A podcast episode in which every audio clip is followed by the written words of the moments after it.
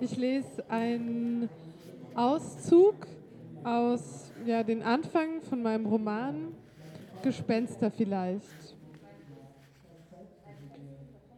Dass es im Mai war und dass er sich als Joni vorstellte, obwohl sie ihn nie so nennen würde und auch niemand sonst ihn so nannte. Vielleicht hatte sie sich verhört, sagte Anna. Sie kannte ihn schon vom Sehen, Leipzig war nicht so groß. Dass es an einem Dienstag oder Mittwoch war, unter der Woche jedenfalls. Anna und Marie saßen in Maries kleiner Küche. Maries Handy lag auf dem Tisch als Aufnahmegerät. Marie musste von vorn anfangen, um herauszufinden, was in der Nacht vom 4. Juli passiert war, musste wissen, wie Anna und Jonas sich kennengelernt hatten. Anna erzählte, dass sie an dem Tag, als sie Jonas kennengelernt hatte, auf den Stufen der Universitätsbibliothek Albertina gesessen und geraucht hatte. Sie bemerkte Jonas, als er aus der Bibliothek auf sie zukam und fragte, ob er sich eine Zigarette drehen dürfe. Wortlos hielt sie ihm ihren Tabak hin. Marie hatte mit allen gesprochen, natürlich vor allem mit Anna und Jonas. Sie war froh, dass Jonas überhaupt mit ihr reden wollte, hatte zuerst gedacht, er wird sich weigern oder sie bräuchte mehr Überredungskunst. Aber er willigte sofort ein, es war seine Chance, seine Sicht der Dinge darzustellen. Natürlich sprach sie mit jedem Einzelnen. Jonas sagte, dass es im Juni war. Er traf Anna das erste Mal bei einem Spiel der Fußball-WM. Ja, vielleicht Deutschland, Portugal, so genau hatte er nicht hingesehen. Dass ihm Anna bekannt vorgekommen war. Er wusste nicht woher, wahrscheinlich war sie eins dieser Bibliotheksgesichter, die man vom Sehen kennt. Sie kam später als er und neben ihm war noch ein Platz frei. Sie begann sofort über Fußball und die deutsche Mannschaft zu schimpfen und dass man eigentlich Männer-Fußball-Weltmeisterschaft sagen müsse, weil es auch eine Frauenfußball-Weltmeisterschaft gäbe und da betonte man das Frauen schließlich auch. Jonas fand zwar nicht, dass man Männerfußball-Weltmeisterschaft sagen müsse, aber er unterhielt sich lieber mit ihr, als dem Spiel zu folgen. Hoffentlich verliert Deutschland, sagte sie. Anna verunsicherte ihn und er war sich bei der Hälfte ihrer Kommentare nicht sicher, wie sie sie meinte. Sie hatte das Gefühl, dass er sie nicht mochte. Er wirkte arrogant. Aber meistens war Arroganz ja ein Schutzschild für schüchterne Menschen. Sie erinnerte sich nicht daran, wie das Spiel ausgegangen war. Vermutlich hatte Deutschland gewonnen. Sie wusste ja, wer am Ende Weltmeister wurde. Sie trafen sich ein paar Tage später wieder, wieder zufällig. Er ging die Außentreppe der Bibliothek hinunter, Sie stand an deren Fuß und wirkte verloren. Es sah so aus, als würde sie schon länger dort stehen. Er wollte sie am liebsten nicht grüßen. Gerade hatte er einen Theorietext für seine Dissertation gelesen und war noch in Gedanken, aber sie sah ihn und sprach ihn an. Zuerst war sie nicht froh, diesen Jonas zu treffen. Ob Marie das kenne, die Hassliebe zu jemandem eine Faszination, nicht unbedingt positiv, eher eine Neugier, diesen Menschen kennenlernen zu wollen. Ja, sie dachte, dass er gut aussah, doch sie fand ihn nicht attraktiv. Sie mochte den Bart und die Brille. Er war einer dieser möchtegern Intellektuellen und auch wenn sie diesen Style mochte, stieß er sie gleichzeitig ab. Dieses vor sich hertragen, ich habe studiert, ich bin sehr schlau. Sie war nicht hässlich aber keine, bei der er dachte, wow. Das passierte ihm selten. Klar, er fand Frauen oft schön, aber meist nicht auf eine begehrende Art und Weise. Es war ähnlich wie bei Männern. Auch deren Schönheit konnte er anerkennen. Richtig umgehauen wurde er selten. Er hielt nichts von One-Night-Stands und hatte das vorher nie gemacht. Jonas fragte sie nach einem Feuerzeug, sie zog eins aus ihrer Hosentasche und drehte sich selbst eine Zigarette. Woran er gerade arbeite. Es änderte sich jeden Tag. An manchen Tagen sprach er gern über die Doktorarbeit, an anderen reagierte er gereizt, wenn Leute ihn danach fragten. Bald arbeitete er ein Jahr daran.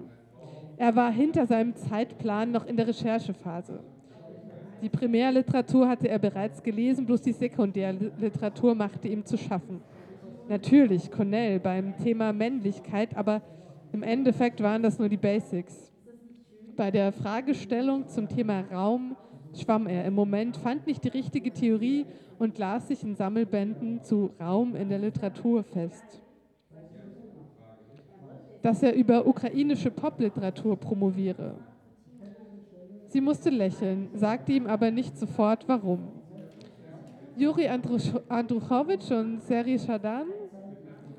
Sie lag richtig und schmunzelte über sein erstauntes Gesicht. Es war nicht schwierig zu erraten gewesen, die beiden waren wohl die bekanntesten zeitgenössischen ukrainischen Schriftsteller. Natürlich gab es auch andere, aber die waren nicht übersetzt oder wurden nicht so breit rezipiert. Außerdem konnte sie darauf wetten, dass einer wie Jonas kaum Literatur von Frauen gelesen hatte. Ob sie die beiden kenne? Ja, natürlich. Gelesen hatte sie nur was von Andruchowitsch. Genau, Moskowiada. Ja, interessant. Es hatte sie aber nicht ein, überzeugt, ein bisschen zu chauvinistisch. Das saß. Wie oft er das schon, wie oft er das schon gehört hatte. Diese Leute, die keine Ahnung von Literaturwissenschaft hatten, die die Hauptfigur mit dem Autor verwechselten und die bloße Thematisierung von Sexismus mit deren Reproduktion. Sie diskutierten ein wenig über das Buch. Anfangs hatte er Angst, die Stimmung würde kippen oder aggressiv werden, aber Beide blieben einigermaßen sachlich. Was sie studiere, studiert hatte, korrigierte sie ihn. Translationswissenschaften, Russisch und Spanisch. Davon war er sichtlich beeindruckt. Was ihr Russlandbezug sei. Sie erzählte ihm, dass sie nicht direkt einen Bezug zu Russland hatte, sondern in der Ukraine geboren worden war und dass ihre Familie Anfang der 90er nach Deutschland gekommen war. Nein, keine Kontingentflüchtlinge, Russlanddeutsche. Dass er selbst zweimal für längere Zeit in der Ukraine gewesen war, in Lviv und in Kiew. Sie freute sich, dass er Lviv sagte und nicht Lemberg und dass er nicht weiter nachfragte, warum sie als Russlanddeutsche aus der Ukraine kam. Meistens dachten die Leute, sie käme aus Russland, aber Russlanddeutsche gab es nun mal auch in der Ukraine. Vielleicht war das der Moment, als ihre Faszination für ihn begann konkreter zu werden und in eine Richtung kippte. Sympathie. Natürlich kannte er Vinica, die Stadt mit der berühmten Fontäne, sagte er, und beide lachten. Dass sie nicht oft in Vinica gewesen war, sie hatte kaum Kindheitserinnerungen an die Stadt. Sie war mit vier Jahren von dort weggezogen und erinnerte sich vor allem an die Wohnung der Großeltern, die später nachgekommen waren. Fuhr die Familie heute in die Ukraine, besuchte sie meist nur die Tante in Lviv. Sein Freiwilligenjahr nach dem Abitur, obwohl er ausgemustert worden war, weil er so schlecht sah und wegen seines Gewichts, aber er erzählte nicht, dass er früher mehr gewogen hatte als heute, wollte er nach der Schule nicht sofort anfangen zu studieren.